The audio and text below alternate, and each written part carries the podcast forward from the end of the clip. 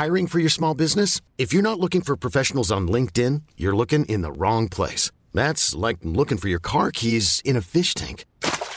LinkedIn helps you hire professionals you can't find anywhere else, even those who aren't actively searching for a new job but might be open to the perfect role. In a given month, over 70% of LinkedIn users don't even visit other leading job sites. So start looking in the right place. With LinkedIn, you can hire professionals like a professional. Post your free job on linkedin.com slash achieve today. Bienvenue au Balado Urbania.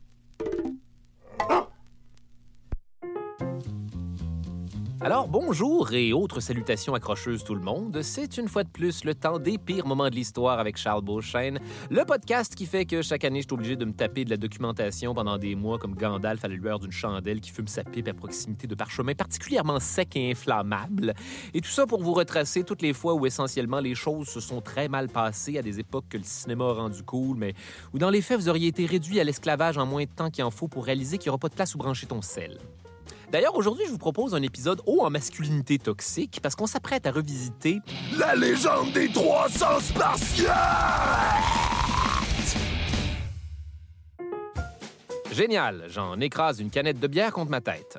Effectivement, juste avant de devenir un monument de culture douchebag pour le gars qui fait beaucoup de bruit au gym, le combat de Léonidas et ses 300 soldats en chest, aussi appelé la bataille des Thermopyles, a marqué l'imaginaire pendant des siècles comme un des instants les plus significatifs et légendaires de l'histoire, puisque les Spartiates auraient tenu tête aux troupes perses, genre 50 milliards de fois plus nombreuses, en choisissant de se battre dans un corridor, alias cet endroit où tu peux jamais rien faire, surtout pas courir ni flâner. C'est le combat désespéré d'un petit groupe contre une multitude écrasante, celui de la liberté contre la tyrannie, du sacrifice personnel face à la menace de l'oppression. Le fouillez-moi, ça va même aller jusqu'à motiver une coupe d'empereurs romains, puis genre Napoléon Bonaparte, même si dans les faits, c'était eux aussi big time 100% des oppresseurs. Sans plus attendre, allons tous ensemble jeter un coup d'œil à la folle aventure antique d'une poignée de Grecs un peu trop virils pour leur propre bonheur personnel contre les hordes infinies de l'Empire perse. Là, dans le film, ils ont genre des monstres puis des rhinocéros de combat, même si dans la réalité, il n'y avait aucun rhinocéros de combat, parce que avez-vous ne serait-ce que déjà essayé de canaliser les énergies d'un rhinocéros à des fins constructives? C'est un rhinocéros, ça ne fait que rendre les choses plus compliquées pour tout le monde. C'est donc parti pour la légende des 300 Spartiates. Vous allez voir, cet épisode-là donne vraiment l'impression de regarder du monde faire du crossfit en se trouvant inadéquat. Fait que passe-moi le shake de protéines, le gros, puis envoie le générique. Avant de commencer, ce serait important de mentionner que pas mal tout ce qu'on connaît des Spartiates nous vient d'Hérodote, un humble dude grec du 5e siècle avant Jésus-Christ, qui est d'ailleurs reconnu par plusieurs aujourd'hui comme le premier historien de l'histoire, donc potentiellement le seul à pas s'être parti un autre mot à dit podcast avec ça. D'ailleurs, je dis ça comme ça, mais les astrophysiciens, c'est le moment où jamais pour devenir des YouTubers. C'est entre autres à Hérodote qu'on doit le récit des guerres opposant les Grecs aux Perses, mais aussi beaucoup des descriptions relatives aux us et coutumes de l'époque, même si pour tout dire, il est allé faire ses recherches 40 ans après la bataille des Thermopyles, en allant jaser tout ça à un regroupement de bros spartiates, probablement en train de faire des push-ups à une main en se regardant dans un bouclier. Il est donc possible que quelqu'un en ait rajouté un petit peu plus que le client demandait pour se donner un plus gros pénis. Puis là, check bien ça, Hérodote. Là, genre, l'ambassadeur perse est arrivé, puis il était comme, euh, déposez vos armes face à la suprématie de Xerxès. Puis là, Léonidas était comme full disrespect, genre, euh, toi, viens les prendre. Puis là, tout le monde était comme, oh! Puis là, ils ont tous pété en se battant au ralenti, genre, combo breaker. Puis là, tout le monde était comme, yo, genre, what? Ils s'écrièrent, yo, genre, what? Avec 6A. Contexte historique. Notre histoire commence donc au début du 5e siècle avant Jésus-Christ, en Grèce antique, au début de ce qu'on appelle d'ailleurs la période classique. Puisse cette information vous aider à frencher davantage. En fait, ce qu'on appelle le monde grec libre, c'est une espèce de mosaïque de plus de 700 cités-États qui, à part avoir une langue, des coutumes puis une mythologie commune mettant tout en scène Zeus qui pète la gueule à des cyclopes, se détestent et se font constamment la guerre pour des terres cultivables parce que la Grèce, c'est sec et montagneux que le Chris. Mais ça fait des mots dit bon vin, par contre. Hoppa! Faute d'avoir un pays auquel associer son fromage feta et autres nourritures qui donnent mauvaise haleine, le citoyen grec moyen est d'abord et avant tout loyal à sa police. Mais pas dans le sens de fuck de police ou de l'ancien groupe de Sting avant qu'il devienne tant sexuel et n'éjacule qu'une seule fois aux quatre ans. Police, ça s'écrit P-O-L-I-S et ça fait référence à une cité-État, c'est-à-dire une ville administrée comme une nation à part entière avec son propre gouvernement, sa propre armée, ses propres lois. Les deux plus puissantes de ces cités-États sont Athènes et bien sûr Sparte. Les éternels rivales. Effectivement, Athènes et Sparte ont deux propositions de société tellement différentes qu'elles sont, comme qui dirait, jamais dans une espèce de perpétuel état de rivalité Québec-Montréal, à savoir laquelle est la meilleure. Et là, s'il y a des Français qui nous écoutent, allez googler rivalité Montréal-Québec. Voilà ce qui arrive quand une des deux villes a un besoin urgent d'une nouvelle équipe de hockey pour se désennuyer de sa poutine très moyenne. Détail intéressant. La rivalité entre les cités-États va favoriser le développement de toutes sortes de micro-sociétés expérimentales vraiment cute, tout à la recherche du système politique le plus efficace. Par exemple, à Athènes, on va s'adonner comme ça, dans ce temps libre, une petite expérience sans intérêt qu'on appelle la démocratie. Peuple d'Athènes, je suis Clystène d'Athènes, un réformateur et homme politique athénien, comme le mentionne mon nom à plusieurs reprises. Anyways, j'ai une idée. Et si nous établissions un régime politique où tout le monde a son mot à dire Comment une telle chose pourrait-elle mal tourner? Euh, si je comprends bien, Clystène, le pouvoir ira en quelque sorte directement au peuple. Mais bien sûr que oui à condition que le peuple soit citoyen d'Athènes, c'est-à-dire dans la définition excessivement étroite et discriminatoire de l'époque, qui exclut bien sûr les femmes, les étrangers, les esclaves, et n'importe qui n'étant pas prêt à faire son service militaire et mourir au nom de la cité de façon à ce que moins d'un résident d'Athènes sur quatre remplisse les conditions pour être citoyen. La démocratie, quoi. Quelle excellente idée Hoppa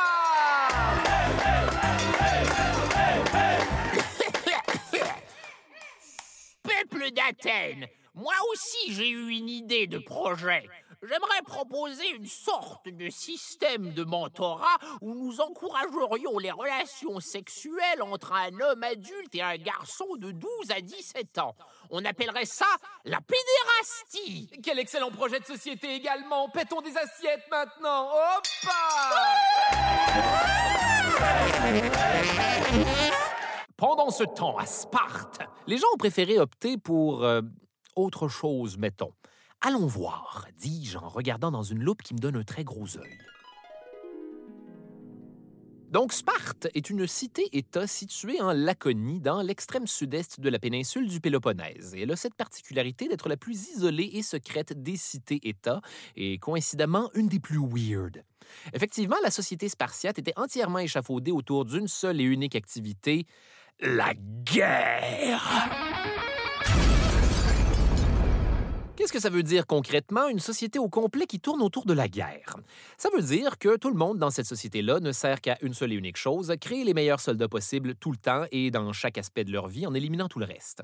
Bref, Sparte, tout comme le CrossFit, est une secte qui produit du monde avec des gros coups. Il y a genre aucun art à Sparte parce qu'on veut favoriser l'homogénéité. Les fermes ont tout exactement le même nombre de pieds carrés, les maisons sont pareilles et plus freak encore, à l'intérieur, les meubles sont tous placés pareils. Entrez, faites comme chez vous. Je sais, c'est comme chez nous. Je sais pas pourquoi, mais cette information-là me glace le sang.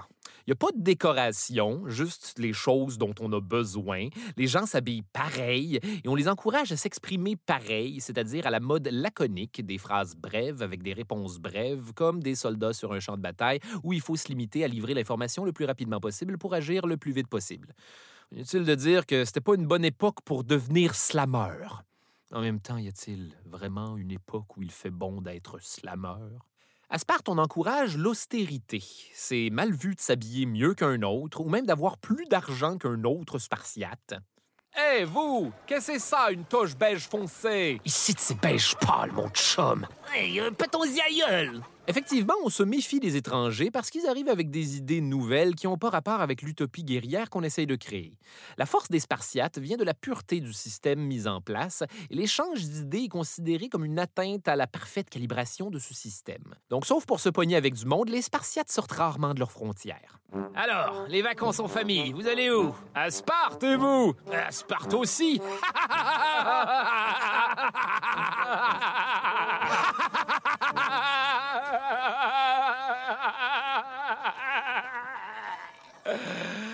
Ah, comme on est bien chez nous. À Sparte, il n'y a pas de marché ouvert, c'est-à-dire qu'en tant que Spartiate, tu n'as même pas le droit de faire une petite vente de garage pour liquider tes vieux bustes de femmes en tits, parce que ça voudrait dire moins de temps alloué à faire des push-ups dans la colère. Bon, là, évidemment, vous allez me dire, mais comment tout ça pouvait-il être fonctionnel si tout le monde doit passer 100 de son temps à perfectionner l'art d'être tueur antisocial? Quelqu'un devait bien fabriquer un panier en osier à un moment ou à un autre. Effectivement, la société spartiate était regroupée en trois types de personnes. Premièrement, ce qu'on appelait les homoioi, ce mot qui pourrait initialement sonner comme quelqu'un qui marche sur un Lego.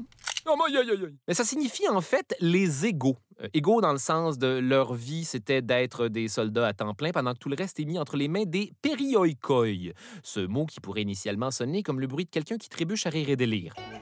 Oups. Les perioikoi ici, c'est une caste de gens libres qui votent pas et qui sont obligés de faire tout le travail manuel des homoioi. Grosse liberté pareil, hein?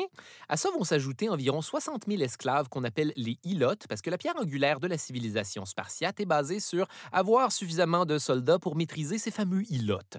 Eh oui, une nation exclusivement centrée sur le bullying. Alors, les ilotes, on cultive des céréales, à ce que je vois? Oui, ô puissance spartiate, nous travaillons d'ailleurs très très dur là-dessus toute l'année. Mais pourquoi nous appelez-vous les ilotes Nous sommes des mécéniens et nous serions plus qu'heureux de partager nos céréales Eh avec... bien maintenant, vous vous appelez les ilotes. D'ailleurs, donne-moi ces putains de céréales. Naturellement, c'est ici que les plus malins d'entre vous auront commencé à computer que si Athènes est le berceau de la démocratie, Sparte est plus comme le berceau d'un genre de le fascisme. Quel revirement. À la tête de l'État spartiate, on trouve ce qu'on appelle les efforts. Il doit y avoir une joke à faire avec ça, mais ça semble demander beaucoup d'efforts. Les efforts, pas de F avec un PH, c'est un regroupement de cinq Spartiates différents élus à chaque année dont la job c'est de faire respecter les lois de Sparte. Tout le monde était encouragé à se rendre auprès d'eux pour dénoncer tout comportement anti-spartiate et c'était aussi la job des efforts d'aller inspecter la forme physique de la jeunesse de Sparte tous les dix jours pour s'assurer que tout le monde reste plus tête qu'un loup-garou dans Twilight. Sparte n'étant définitivement pas l'endroit pour se récompenser avec un petit gelato. Et en plus de toute cette merde, Sparte, c'est une monarchie héréditaire, mais avec une twist. Deux rois en même temps. Et oui, il y avait un deuxième roi 100% fonctionnel pour surveiller le premier roi qui lui surveillait le deuxième roi juste pour être sûr que personne ne devienne un despote dans un état déjà amplement despotique. Hé, roi de Sparte Qu'y a-t-il, autre roi de Sparte? Avez-vous été un despote aujourd'hui? Pas spécialement, et vous Ni plus ni moins que n'importe quel roi à notre époque. Et dans ce cas, nous nous reverrons une fois de plus demain à la même heure pour vérifier. Ne me dis pas quoi faire, espèce de despote Comment pouvait-il espérer accomplir quoi que ce soit dans une journée? Là où ça devient malheureusement de moins en moins évident, c'est que les deux rois de Sparte exerçaient chacun un pouvoir similaire à celui des efforts. Et pour pas que tout ça devienne un labyrinthe de frustration, il fallait que les rois et les efforts se prêtent un serment mutuel tous les mois, comme quoi les rois vont faire respecter les lois et les efforts vont respecter le pouvoir des rois, ce qui demandait beaucoup d'efforts. Non? Rien? All right. C'est mérité. Donc, tel que statué le mois dernier, tout le monde se respecte, right? Pourvu que vous respectiez les lois, sire, et que vous ne deveniez pas un despote. Attention, ce n'est pas à vous de juger ça, mais bien au deuxième roi de Sparte. Ne me dis pas quoi faire, espèce de despote Oh, Attendez, on l'avait presque Chose certaine, le pouvoir à Sparte reposait sur l'idée que, du berceau à la tombe, la vie des citoyens de Sparte était régie par l'État, pour l'État, avec comme seul objectif de créer des guerriers parfaits. Pour vous donner une idée, il y avait seulement deux types de personnes à Sparte qui pouvaient avoir une pierre tombale à leur nom, les soldats morts au combat ou les mères mortes en accouchant parce que techniquement, les deux ont donné leur vie pour l'État. Jeez. Détail dark. À Sparte, la seconde où tu sortais du ventre de ta mère t'appartenait à l'État. Ça, ça veut dire que tu étais automatiquement inspecté par un vieux monsieur spartiate expert en bébé, et cette phrase-là sonnait bien moins pire à l'écrit. Si tu étais plus petit que le bébé spartiate moyen, que tu manquais de vigueur, que tu étais malade ou que tu présentais une quelconque anomalie selon des standards de vieux monsieur, tu étais considéré comme un bébé qui n'avait aucune chance de survivre à la rigoureuse vie spartiate. Alors on t'emmenait sur le flanc d'une falaise sacrée pleine de squelettes de bébés où on te laissait rejoindre tes semblables.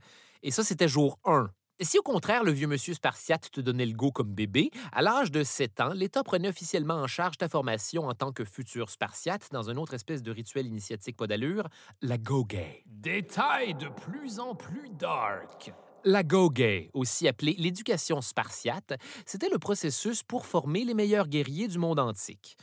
Disons qu'on est pas mal loin des bulletins en code de couleur puis des autocollants scratch and sniff. Les enfants spartiates sont ainsi retirés à leurs parents, on leur donne une pièce de linge qu'ils vont porter pendant des années, zéro chaussure, et on les met entre les mains d'un instituteur de l'État qui va assurer leur éducation scolaire de base, mais avec une autre de ces fameuses twists spartiates, la discipline est maintenue par les autres enfants un petit peu plus vieux et plus L'idée, c'est justement d'utiliser le potentiel de cruauté naturelle des enfants pour qu'ils s'endurcissent entre eux et apprennent à répondre aux ordres sous peine qu'un autre spartiate plus motivé devienne ton problème. Vous souvenez-vous à quel point tout le monde était des merdes à l'école primaire? Les enfants sont continuellement encouragés à exploiter et à profiter des faiblesses les uns des autres. 12 ans de juste cette affaire-là. Le sommeil devait être si léger. Tout est constamment un test pour t'apprendre la discipline militaire, l'habileté et l'endurance. Les enfants sont régulièrement fouettés en groupe avec une interdiction formelle de pleurer ou de démontrer de la douleur sous peine d'être fouettés davantage. Et jamais une solution n'aura été autant un problème avant de redevenir une solution avant de redevenir un problème. C'est considéré comme tellement normal par la société spartiate que la plupart du temps, les parents se pointent pour assister à ces démonstrations-là comme au spectacle de Noël de l'école. C'est lequel le vôtre Euh, Celui qui a l'air d'aimer ça. Ah Je ne sais pas si c'est normal, mais. Oh, Oh, si j'ai tort, je ne veux pas avoir raison. Oh oui Les jeunes spartiates sont également toujours sous-alimentés afin de les encourager à survivre en volant de la nourriture, mais avec une autre twist. Si tu te fais pogner, on va te fouetter, non pas pour avoir volé, mais pour avoir été un mauvais voleur. C'est un cauchemar. Ah, on dirait bien que été un bien mauvais voleur. Ah, ah, Dites-moi à quel point été un mauvais voleur. Ah! Le philosophe Plutarque rapporte d'ailleurs l'histoire d'un kid qui aurait volé un bébé renard pour le manger en le cachant dans sa toge. Évidemment, il va se faire pogner aussi facilement que quelqu'un qui a un renard dans le chandail. Mais plutôt qu'avouer qu'il avait volé, il va laisser l'animal lui déchirer la peau jusqu'à ce qu'il en meure. Et vous m'excuserez, mais le détail qui me choque surtout dans toute cette histoire-là, c'est qui mange du renard? Personne ne sera surpris d'apprendre que beaucoup d'enfants mouraient dans leur parcours scolaire, entre guillemets, et les choses faisaient juste devenir de plus en plus rough en vieillissant. Éventuellement, on leur apprenait le maniement des armes dans des conditions moins sécuritaires que jamais, et c'était ça l'objectif. Tout est une constante sélection des meilleurs, et si tu meurs, c'est simplement que tu n'avais pas ce qu'il fallait. Une dernière petite couche de dark dans ce détail, et après on a fini. Une des épreuves finales de la Go-Gay, c'était de t'évader dans la nuit et d'assassiner un esclave ilote à main nue. Les jeunes Spartiates étaient donc encouragés à se trouver un ilote particulièrement avantagé sur le plan esthétique et ou intellectuel, l'idée derrière ça étant aussi chienne qu'empêcher la société ilote de progresser en ne gardant que les plus laids et ou domasses, en allant l'étrangler un de ces soirs. En fait, le deal avec ça, c'était de t'enseigner à être un assassin furtif. Donc, si tu te faisais pogner à étouffer le pauvre ilote qu'on t'a ordonné de tuer sous peine d'être fouetté, pour faire changement, on te fouettait. Suite à ça, à 18 ans, tu rentrais officiellement dans l'armée où on te remettait ton bouclier, puis tes parents disaient un truc comme Reviens avec ou sur lui dans le sens de soit victorieux ou meurs et pas Tu vas voir, ce bouclier est vraiment génial pour faire du toboggan Ça valait 100% la peine de se faire fouetter toutes ces années Détail intéressant. C'était l'État spartiate qui choisissait ton épouse. Même le mariage était un autre test désagréable pour les Spartiates. Les femmes de Sparte avaient d'ailleurs un rituel initiatique similaire à la go-gay, mais avec plus de bitchage. Am I right? C'est une joke. Je suis désolé. En fait, elles étaient triées pour être les plus belles femmes de Grèce. Elles étaient aussi entraînées au maniement des armes afin de constituer la dernière ligne de défense de Sparte. Pour ces deux raisons, les femmes de Sparte bénéficiaient d'un statut et d'un respect tout à fait particulier dans le monde grec. C'est loin d'être la parité, on s'entend. Un statut tout à fait particulier dans le monde grec, ça voulait surtout dire qu'elles avaient le droit de parler en public. Mais aussi de refuser un mari qui serait capable de vaincre physiquement. Ça sonne féministe sur le coup, mais la logique derrière tout ça, c'est que si tu te faisais battre par une femme, tu méritais pas de te marier. Sparte est nul autre que le pire endroit, même ce qui sonne féministe et sexiste. Donc voilà, tout ce joli petit monde gréco-dysfonctionnel va malheureusement attirer l'attention d'un gros joueur dans le domaine des civilisations antiques, l'Empire perse.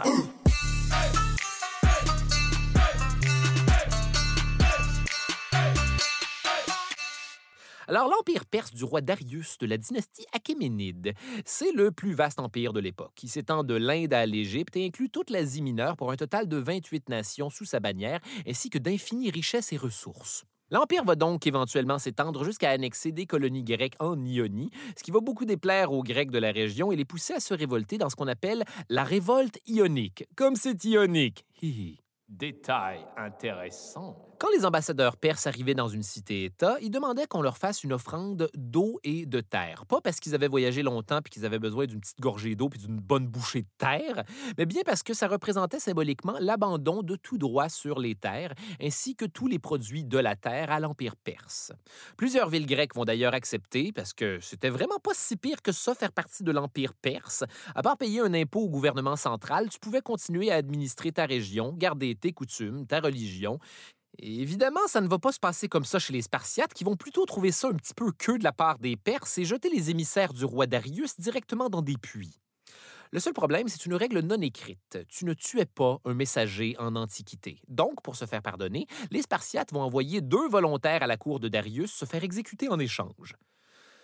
Man, il doit bien y avoir une limite à avoir des nerfs d'acier. Oh, Darius, nous avons jeté quelques-uns de vos ambassadeurs dans nos puits. A posteriori, c'était une très mauvaise idée pour l'eau potable. Je vous épargne les détails. Bref, nous sommes venus nous faire tuer pour que ce soit fair. Ah, je ne sais pas pourquoi, mais vous, les Spartiates, avez cette manie de rendre les choses moins satisfaisantes que prévu. De leur côté, face à la menace perse, les Athéniens vont se dire que dans ce genre de situation, vaut mieux mettre de côté quelques chicanes de cité-État et s'allier avec les meilleurs guerriers du monde grec qui, coïncidemment, eux aussi avaient fini par se mettre dans la merde avec les Perses. Ils vont donc envoyer un doute qui va courir jusqu'à Sparte pour leur dire Hé, Sparte, trouvez-vous que les Perses sont gossants aussi? Oui, nous devrions mettre nos différends de côté et nous concentrer sur ce qui nous unit, comme la pédérastie. Détail intéressant. Malheureusement pour les Athéniens, les Spartiates, qui ont manifestement des problèmes avec les demi-mesures, sont également super religieux et en plein cœur d'un festival dédié au dieu Apollon. Et c'était religieusement impossible de juste mettre le party sur pause. Ils vont leur promettre de l'aide, mais seulement en fin de festival, dix jours plus tard, avec des troupes probablement elles aussi un petit peu en fin de festival, si vous voyez ce que je veux dire.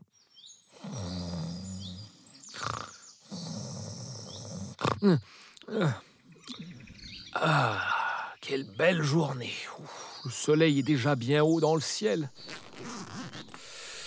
Ah, ouf. Ouais, C'est drôle, j'ai comme l'impression d'avoir oublié quelque chose. Les Athéniens! Oh, ma tête! Les Athéniens vont trouver que c'est trop long et décider d'attaquer les Perses alors qu'ils débarquent avec leurs troupes de l'autre côté de la mer Égée à Marathon. Et ça va, contre toute attente, être un succès phénoménal. Les Perses sont complètement pris les culottes baissées. Ils n'ont même pas le temps de débarquer leur cavalerie qui vont se retrouver encerclés par les Grecs. Et d'après Hérodote, plusieurs vont se faire couper les mains en essayant de rembarquer dans les bateaux. Ah! Mes mains! L'élément essentiel pour embarquer dans un bateau! Détail dark. Pour annoncer la victoire à Athènes, les troupes présentes à Marathon vont envoyer un messager particulièrement motivé qui va courir 42 km jusqu'à la ville. Il va avoir le temps de crier On a gagné avant de mourir stupidement d'être trop essoufflé. C'est d'ailleurs suite à cette mésaventure que les gens courent des marathons de 42 km, sauf que la seule personne qui meurt, c'est nous, d'ennui de vous entendre parler de votre crise de passe-temps qui intéresse personne. Bien évidemment, Darius Ier va vouloir se venger de tout ce satané monde grec libre, mais il va comme manquer de temps dans les années qui vont suivre et mourir. pour manquer de temps, c'est manquer de temps. La vengeance perse va donc être portée par son fils qui vaut très cher au Scrabble, Xerxès. La légende voulait que le jeune Xerxès combattait des lions dans la cour du palais, mais en même temps, ça sonne exactement comme le genre de choses que diraient les gens de l'époque quand ils en beurraient épais, comme seuls les professeurs d'un empereur perse pouvaient le faire. Et maintenant, mon prince, pour votre examen final, que l'on lâche les lions.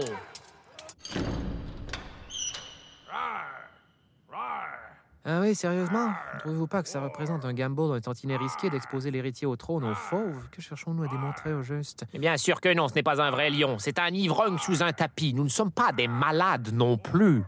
Bref, Xerxès prend tellement à cœur de venger son père des cités grecques qu'il va se mettre dans la tête d'assembler ni plus ni moins que la plus colossale force d'invasion que le monde antique ait jamais connue. Il va donc passer un bon 4-5 ans à préparer le nouvel épisode de la saga L'Empire perse contre Hiring for your small business? If you're not looking for professionals on LinkedIn, you're looking in the wrong place. That's like looking for your car keys in a fish tank. LinkedIn helps you hire professionals you can't find anywhere else, even those who aren't actively searching for a new job but might be open to the perfect role. In a given month, over 70% of LinkedIn users don't even visit other leading job sites. So start looking in the right place. With LinkedIn, you can hire professionals like a professional. Post your free job on linkedin.com slash achieve today. attaque.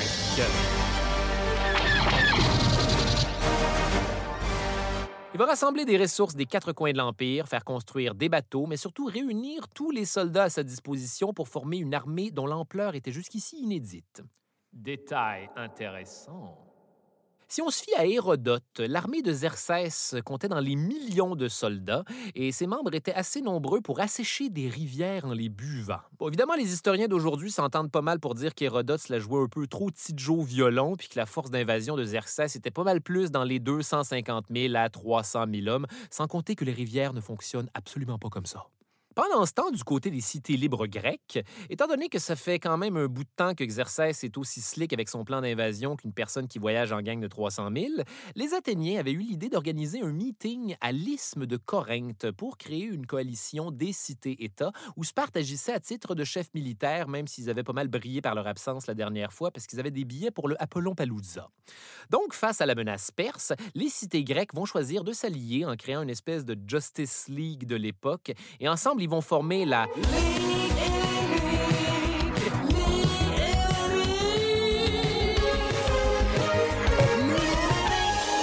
avec Athènes, le cerveau de l'opération, Sparte, le muscle, ainsi que plusieurs autres, comme genre Corinthe, un peu moins haute, mais on a des raisins.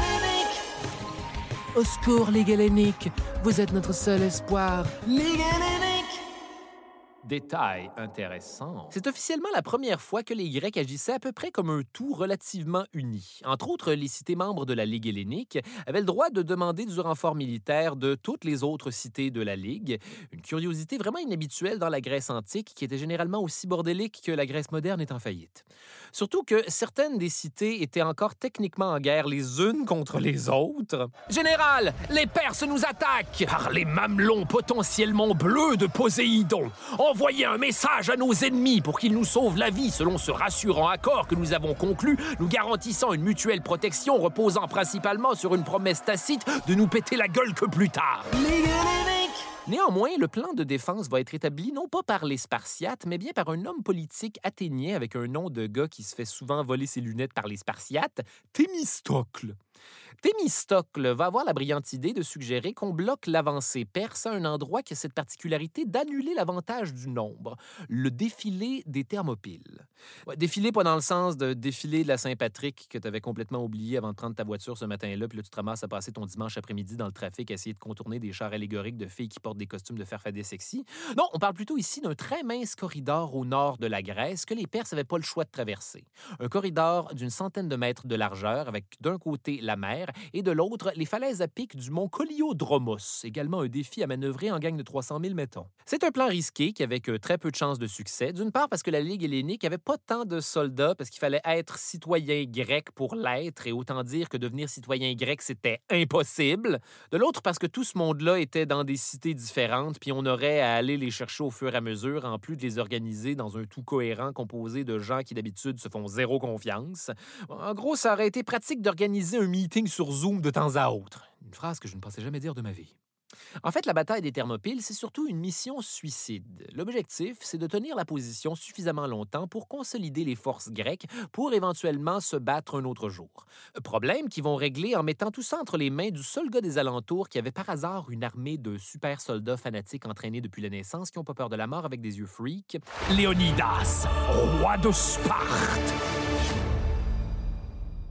Léonidas a cette particularité d'être très motivant à avoir dans son camp parce que c'est un des plus vieux durs à cuire du Péloponnèse. C'est un homme dans la soixantaine, en super forme physique de Spartiate, à une époque où juste rendre à 60, c'était un rêve. Son nom signifie le fils du lion et il se disait descendant direct d'Hercule, le demi-dieu de la testostérone. Ouais, Hercule. Le seul problème, c'est que, écoutez, je ne sais pas trop comment vous annoncer ça. euh, Préparez-vous à vous fâcher dans 5, 4, 3, 2, 1. Mais semblerait que les Spartiates étaient une fois de plus en plein festival d'Apollon, doublé du fait que cette année-là, c'était, attachez bien vos ceintures, les Jeux olympiques, une occasion sacrée où les cités-États ne pouvaient pas partir en guerre parce qu'il fallait se lancer des assiettes en terre cuite puis faire de la lutte à poil de façon compétitive plutôt que leur lutte à poil récréative habituelle. Sparte a une armée d'environ 9000 hommes, mais encore une fois, ils sont tous jamais sur place à se pogner le beigne.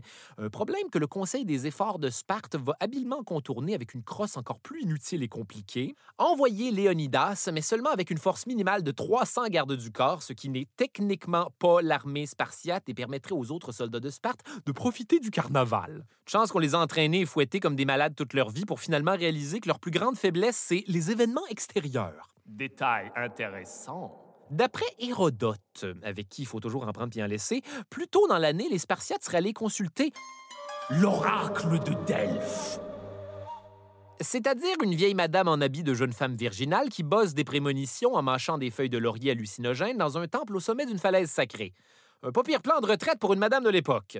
Bref, la façon dont ça fonctionnait, c'est que l'oracle, également appelé la Pythie, que personnellement j'imaginais avec une vibe de Élise Guilbeault après quatre puffs de hache, disait des affaires de madame d'un certain âge complètement défoncée, suite à quoi un vieux monsieur grec écrivait nul autre qu'un poème à partir de ça, puis en gros, c'était censé prédire le futur. Attention, la Pythie s'apprête à parler! Quoi que vous fassiez, investissez tout dans le Bitcoin Évidemment, pour des gens religieux comme les Spartiates, c'était très important d'avoir cet avis de Madame un peu cocktail. Vous savez ce qu'on dit, quand la Pythie va, tout va. Bref, cette année-là, la Pythie delphique aurait eu la prémonition que Sparte serait conquise par les Perses, à moins qu'elle ne sacrifie un de ses deux rois. Un genre de sacrifie ton souverain, garde l'autre pour demain, et Léonidas aurait été au courant de cette prémonition. Prémonition ou non, je pense que Léonidas savait qu'il n'allait jamais revenir de Thermopyle. Sa job, c'est de tenir sa position et se battre jusqu'à la mort. Et c'est d'ailleurs pour ça que les 300 Spartiates vont être sélectionnés avec précaution, oui en fonction de leur prouesse au combat, mais également parce qu'ils avaient tous des fils pour perpétuer leur lignée et aucun projet de série web en suspens. C'est un sacrifice. Sparte envoie ses meilleurs se faire tuer et on s'assure que de nouveaux Spartiates vont éventuellement les remplacer. L'autre affaire, c'est que Léonidas a malheureusement aucune idée combien de monde à part lui puis ses boys vont se pointer au défilé des Thermopyles, et l'objectif des 300 Spartiates, c'était de motiver un maximum de soldats grecs des autres cités-États à se joindre à eux en chemin. Ce qui va somme toute fonctionner. On parle souvent de la légende des 300 Spartiates, mais la vérité, c'est qu'ils vont rassembler environ 7000 soldats grecs au total, mais le film pouvait simplement pas s'appeler 300 ainsi que 7000 autres. Tout ce beau petit monde va finalement se rencontrer aux Thermopyles à la mi-août 480 avant Jésus-Christ. Détail mythologique. Thermopyle est un terme qui signifie littéralement porte chaude à cause des sources d'eau thermale qui jaillissent de la montagne comme une fuite dans un très gros spa acheté sur Wish. Selon certaines légendes, c'était les portes de l'enfer, royaume du dieu Hadès, alors que pour d'autres, c'était l'endroit où Hercule serait venu se laver du poison du nidre, poison qui chauffait tellement que les sources seraient devenues elles-mêmes chaudes par la suite. Cette version mythologique d'être allé pisser après avoir coupé des piments forts, pas de gants. Ne faites jamais ça. Xerxès finit lui-même par arriver, et jusqu'ici c'est amusant de noter qu'aucune épée a encore été levée contre lui. Toutes les cités qu'il a croisées jusqu'à maintenant se sont soumises et ont même organisé des grands banquets en son honneur, ainsi qu'à son entourage royal de 1500 de ses plus proches têteux. Donc, quand il va arriver puis remarquer qu'il y a comme qui dirait des Spartiates dans le chemin, il va commencer par leur envoyer des éclaireurs, voir au juste c'est quoi le problème. Grand Xerxès! Grand Xerxès! Qu'y a-t-il? Il y a des Grecs et ils ne soumettent pas automatiquement. Êtes-vous sûr qu'ils ne sont pas tout simplement en train de préparer le banquet pour célébrer notre arrivée? Xerxès était à ce point incapable de comprendre qu'on ose lui résister qu'ils vont patienter genre cinq jours en se disant que les Grecs allaient bien finir par s'en aller, un petit peu comme une personne âgée qui attend que les vilains jeunes qui font du skate s'en aillent avant d'aller s'asseoir dans un parc pour être triste à l'extérieur. Pendant ce temps, il va néanmoins continuer à leur envoyer des éclaireurs pour comprendre c'est quoi l'affaire avec ces maudits crinqués-là au juste. Détail intéressant. Quand les éclaireurs perses arrivent face aux troupes de Léonidas, les Spartiates vont tout simplement les ignorer et continuer comme si de rien n'était leur routine du matin, c'est-à-dire s'entrehuiler le corps entre doudes, se tresser les cheveux et s'entraîner tout nu. Spectacle qui, d'un point de vue perse, suscite beaucoup de questions. Grand Xerxès! Grand Xerxès! Les Spartiates, ils sont à poil et ils se font des coiffures funky. Écoutez, je ne peux parler que d'un point de vue strictement perse, mais je ne suis pas à l'aise. Certains d'entre eux font des push-ups et impossible de ne pas voir les testicules de quelqu'un. Impossible! Ce qu'ils ne savaient pas, c'est qu'en fait, les Spartiates étaient en train de préparer leur corps à être splendides avant d'entrer dans le royaume des morts. Le royaume des morts étant une occasion comme une autre de se chixer entre amis. En fait, il faut donner aux Spartiates qui savent comment être impressionnants pour un ennemi qui les a jamais rencontrés. Tout ça était fait exprès pour envoyer le message aux Perses. Désolé, nous n'avons malheureusement à ce point pas peur de vous. Quoi maintenant? La bataille? S'il vous plaît. Au bout de cinq jours, Xerxès va finir par perdre patience et leur envoyer des émissaires en se disant que peut-être qu'ils avaient juste pas compris de se soumettre à lui. Léonidas, en échange de vous tasser du chemin, le sérénissime Xerxès vous offre la liberté, vous déclarera ami des Perses et roi de tous les Grecs. Euh, malheureusement, émissaire perse, je suis le genre de dude qui croit que mourir pour la Grèce est mieux que d'en être le roi. Êtes-vous sûr? Sachez que si vous vous opposez à nous, vous courez à votre Perse. Vraiment? Vous allez voir, les Spartiates sont terribles pour le moral. Surtout que là, c'est le bout où Xerxès va finalement en avoir assez de toutes ces conneries et leur envoyer une volée de flèches par 5000 de ses archers. Flèches qui vont malheureusement, de façon très enrageante, rebondir sur les Spartiates. Détail intéressant. Semblerait qu'une des affaires que tout le monde avait sous-estimées dans le mix final, c'est l'efficacité de l'armure des hoplites, le nom qui était donné aux guerriers grecs. L'affaire, c'est que les arcs des Perses étaient conçus pour des combats sur les plaines d'Asie où tout le monde avait des petites armures d'été en tissu ou en cuir, puis disons que le gros bouclier circulaire des Spartiates de 90 cm de diamètre en bois plaqué bronze de 20 livres, qu'on appelle également hoplon, avait pas tout à fait été pris en compte dans le calcul. À ça, rajouter que les hoplites sont équipés d'un casque en bronze de 10 livres qui enveloppe complètement la tête avec deux trous pour les yeux qu'on appelle le casque corinthien. Surprise, enfoiré! On ne fait pas que des raisins à Corinthe! Et c'est pas fini! Les Spartiates avaient également des armures de bronze en forme de torse avec un six-pack pour protéger d'additionnels abdos. Et pour les autres 7000 hoplites, c'était plutôt euh, d'humbles cuirasses de plusieurs épaisseurs de tissu, de cuir et de minces lamelles de bronze afin de créer tout une espèce de Kevlar antique. Donc, grosso modo, les flèches perses passaient pour de vulgaires dards en mousse de fusil à fléchettes neuves des années 90. Complètement furax, Xerxès va de plus en plus entrer en mode gars qui se battent par sa blonde à Mortal Kombat et décider de leur envoyer une charge de 10 000 soldats d'infanterie légère. Et ceux-ci vont malencontreusement vivre une expérience très immersive de foncer tout droit sur les Spartiates. Détail intéressant. En plus de leur armure anti-perse, les hoplites étaient armés de longues lances de 6 à 9 pieds, le dori. Ils avaient aussi ce qu'on appelle un ziphos, une épée courte au cas où tu pètes ton dori ou si les rangs sont brisés, mais l'affaire c'est que ça arrivait jamais. La formation d'attaque des Grecs dans laquelle les Spartiates excellent se nomme la phalange. On parle ici de pelotons rectangulaires de 8 hommes de largeur par 4 rangées d'épaisseur où tout le monde se tient épaule à épaule de façon à créer un mur de bouclier où tu es constamment protégé par une partie du hoplon du gars à côté de toi. Puis à partir de là, les deux premières rangées de la phalange attaquent de façon coordonnée avec leurs lances, du haut comme du bas, pendant que les autres en arrière les maintiennent en place en leur permettant de se relayer pour un peu plus de Dory action. Détail dark. Entre en scène l'efficacité martiale de Sparte. Ouais, ça aurait été long, mais on y est. Souvenons-nous que c'est la première fois que les Spartiates affrontent les Perses. Ils vont réaliser assez vite que le jeu vidéo est à easy. Le problème pour les Perses, c'est que malheureusement, à cause de l'étroitesse du passage, tu peux pas te battre avec plus d'hommes que ceux qui sont en première ligne, peu importe à quel point tu en as en arrière. Et dans le cas présent, les premières lignes de combat des Grecs sont occupées par des Spartiates qui ne demandent que ça dans la vie et qui vont instantanément les déchiqueter comme dans un hachoir à viande. Xerxès a beau continuer à envoyer des soldats, ça ne fait que rendre son armée encore plus maladroite en glissant sur leurs confrères morts comme sur des pots de bananes de dessin animé, et beaucoup vont tomber de la falaise et se fracasser sur les récifs sans même avoir été un peu proche de se faire broyer par un Spartiate. Mille Perses vont mourir dans le premier assaut seulement, et je vous rappelle qu'ils vont passer la journée à se tapocher que ce n'est que le premier assaut d'une bataille de trois jours. Détail dark dans un autre détail dark. Détail darkception. Xerxès s'était apparemment fait monter son trône en haut d'une falaise pour observer la bataille, pendant que des scribes à ses côtés prenaient des notes sur qui ne combattait pas avec assez de vigueur et serait fouetté plus tard comme tout ce qui faisait pas son affaire finalement. Vous n'oublierez pas de rajouter celui-là là-bas. N'est pas tant qu'il ne combat pas l'ennemi, c'est juste que son cœur n'y est pas, c'est évident. Euh, lequel, Majesté? Il y a genre 10 000 personnes à l'endroit où vous pointez, sans compter que même si je retrouve miraculeusement le soldat individuel que vous voulez punir plus tard, je ne connais assurément pas son nom. Je, suis scribe, pas magicien, au grand Xerxès. Bon, de toute façon, il est mort. Éventuellement, à la fin du carnage initial, les Perses vont trouver que c'est peut-être pas nécessairement une bonne idée de juste continuer à envoyer des doudes comme des élèves dans un cadre de porte le jour du début des vacances de Noël. Alors Xerxès va changer de stratégie et passer un appel à l'élite parmi ses guerriers, les immortels. Mais pourquoi ne pas les avoir envoyés en premier lieu au lieu de nous laisser mourir comme des... De retour à un détail intéressant. Les Immortels, c'est un cadre d'infanterie perse lourde armée, à l'image des hoplites, de lances et de boucliers.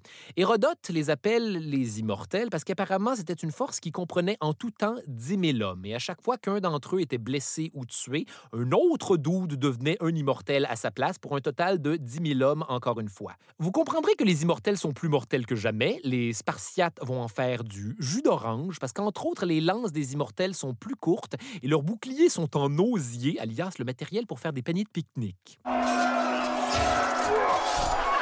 L'osier ne fait rien Devrais-je prendre ce bout en note, sire?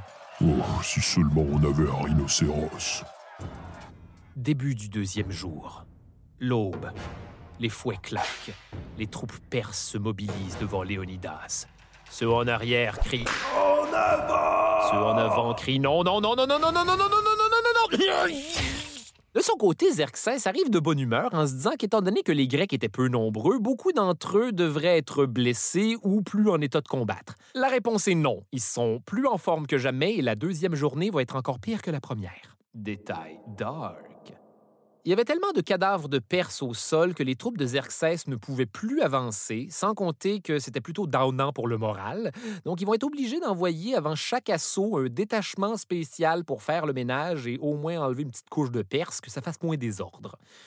J'espère vraiment que c'était avec le gros balai super large du concierge de mon école secondaire. Tout le monde voulait manier ce balai-là. Xerxès revient donc à son camp début PM en se frottant les tempes comme un gars qui se demande ce qu'il va bien faire à cette heure. Mais heureusement pour lui, c'est pile à ce moment-là qu'une excellente nouvelle va lui être amenée par un dénommé Éphialtès, qui est soit un espion grec déloyal, soit un berger, soit un gars qui n'a jamais existé. Toujours est-il que quelque chose va lui révéler l'existence d'un chemin pseudo-secret qui contourne le mont Coliodromos et lui permettrait d'éluder ces maudits Spartiates pour les prendre à revers. Xerxès envoie donc un de ses fameux détachements de 10 000 soldats pour faire de la randonnée pédestre en pleine nuit. Évidemment, Léonidas était au courant qu'éventuellement quelqu'un allait trouver ce chemin-là, puisque, je vous le rappelle, il est pseudo-secret, et il avait stationné là, en cas d'urgence, un bon vieux et fiable bataillon de 1000 phocéens en qui on peut toujours avoir confiance. Aucune chance que les phocéens chient complètement ça. Détail stupide. Les phocéens vont complètement chier ça. Quand ils vont voir s'approcher les Perses, leur premier réflexe, ça va être de se replier jusqu'à leur cité-État en pensant que c'est ça qu'ils allaient envahir, donnant lieu à une situation de type Ha Il ne reste plus qu'à attendre ces stupides Perses maintenant. J'ai déjà hâte d'entendre les félicitations de Léonidas qui dépend présentement de nous pour garder le passage de. Oh, qu'est-ce qu'on va se faire engueuler? Léonidas est informé de tout ceci. Putain de phocéen! Et réalise que c'est le last call pour lui et les Grecs. Il va donc ordonner un retrait progressif des troupes pendant que lui et les Spartiates allaient rester et tenir la ligne de défense jusqu'à la mort. En fait, non, ils vont pas être complètement seuls. Il y a aussi une troupe de genre 700 Thespiens ainsi qu'une poignée de Thébains qui vont rester avec eux. Mais mettons que c'est pas ces gars-là qui vont renverser la situation. Le, le film ne s'appelle pas 300 ainsi qu'une poignée de Thébains. Personne ne sait exactement pourquoi Léonidas décide de rester.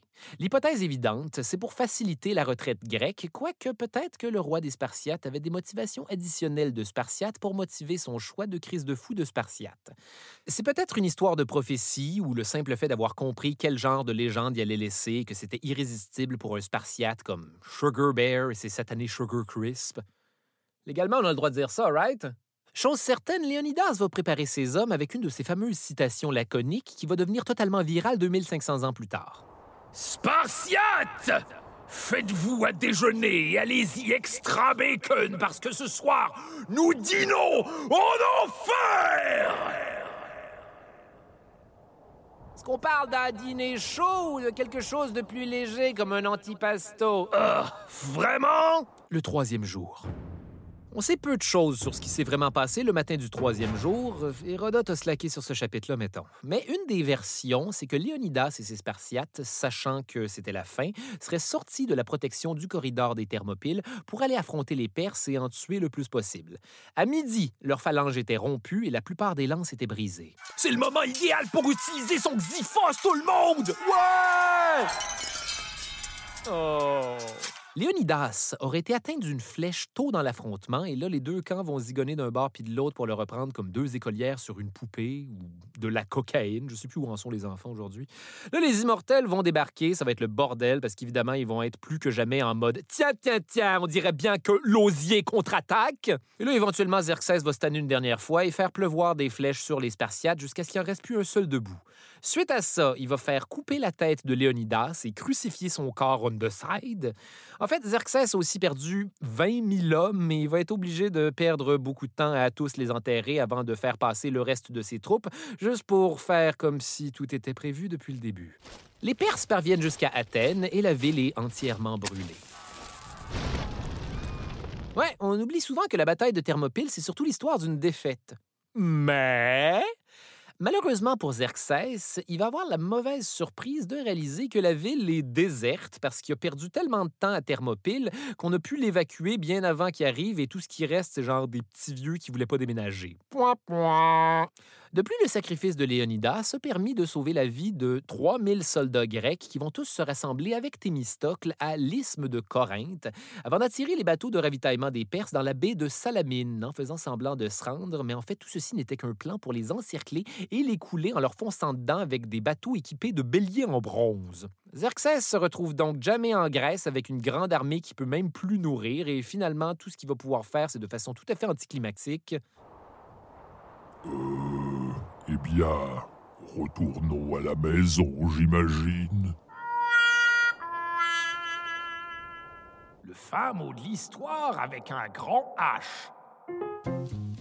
Pour plusieurs aujourd'hui encore, la bataille des Thermopyles, c'est un de ces instants historiques où la légende s'est écrite par son propre concours de circonstances. Ce qui vient résonner dans l'histoire, c'est surtout la légende du sacrifice des Spartiates, l'idée qu'il vaut mieux être mort que non libre. C'est un point ici appliqué avec une logique tellement rigide qu'à travers toutes les époques, on ne peut qu'être impressionné. Et c'est ça qui survit de Sparte aujourd'hui.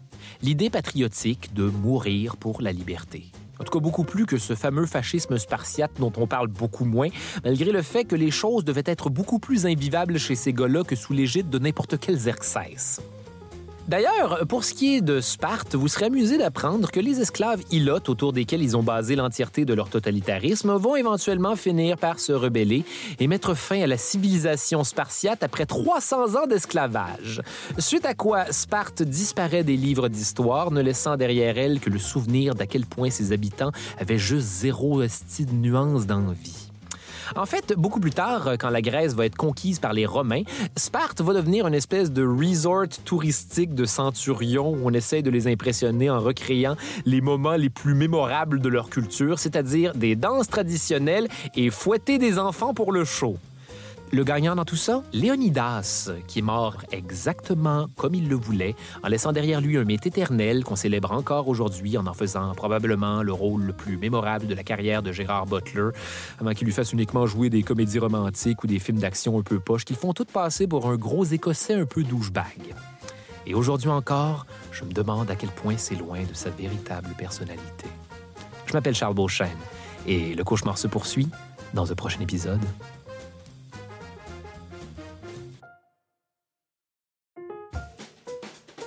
Les pires moments de l'histoire avec Charles Beauchesne est une idée originale de Charles Beauchesne. Au texte et à la recherche, Charles Beauchesne, mais coudons, Audrey Rousseau et François de Grandpré. À la réalisation, Barbara Judith Caron. Au montage, Alexandre Sarkis. À la prise de son, Vincent Cardinal. À la coordination post-production maintenant, Mylène Fraser. Producteur exécutif, Raphaël Huismans et Philippe Lamarre. Les pires moments de l'histoire avec Charles Beauchesne est une production d'Urbania. Vous venez d'écouter un podcast Urbania.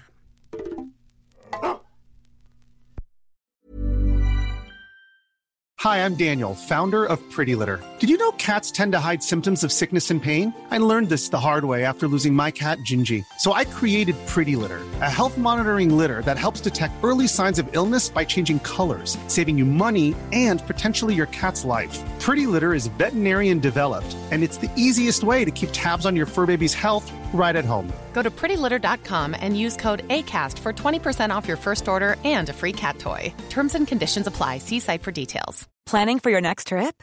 Elevate your travel style with Quince. Quince has all the jet setting essentials you'll want for your next getaway, like European linen, premium luggage options, buttery soft Italian leather bags, and so much more. And is all priced at 50 to 80% less than similar brands.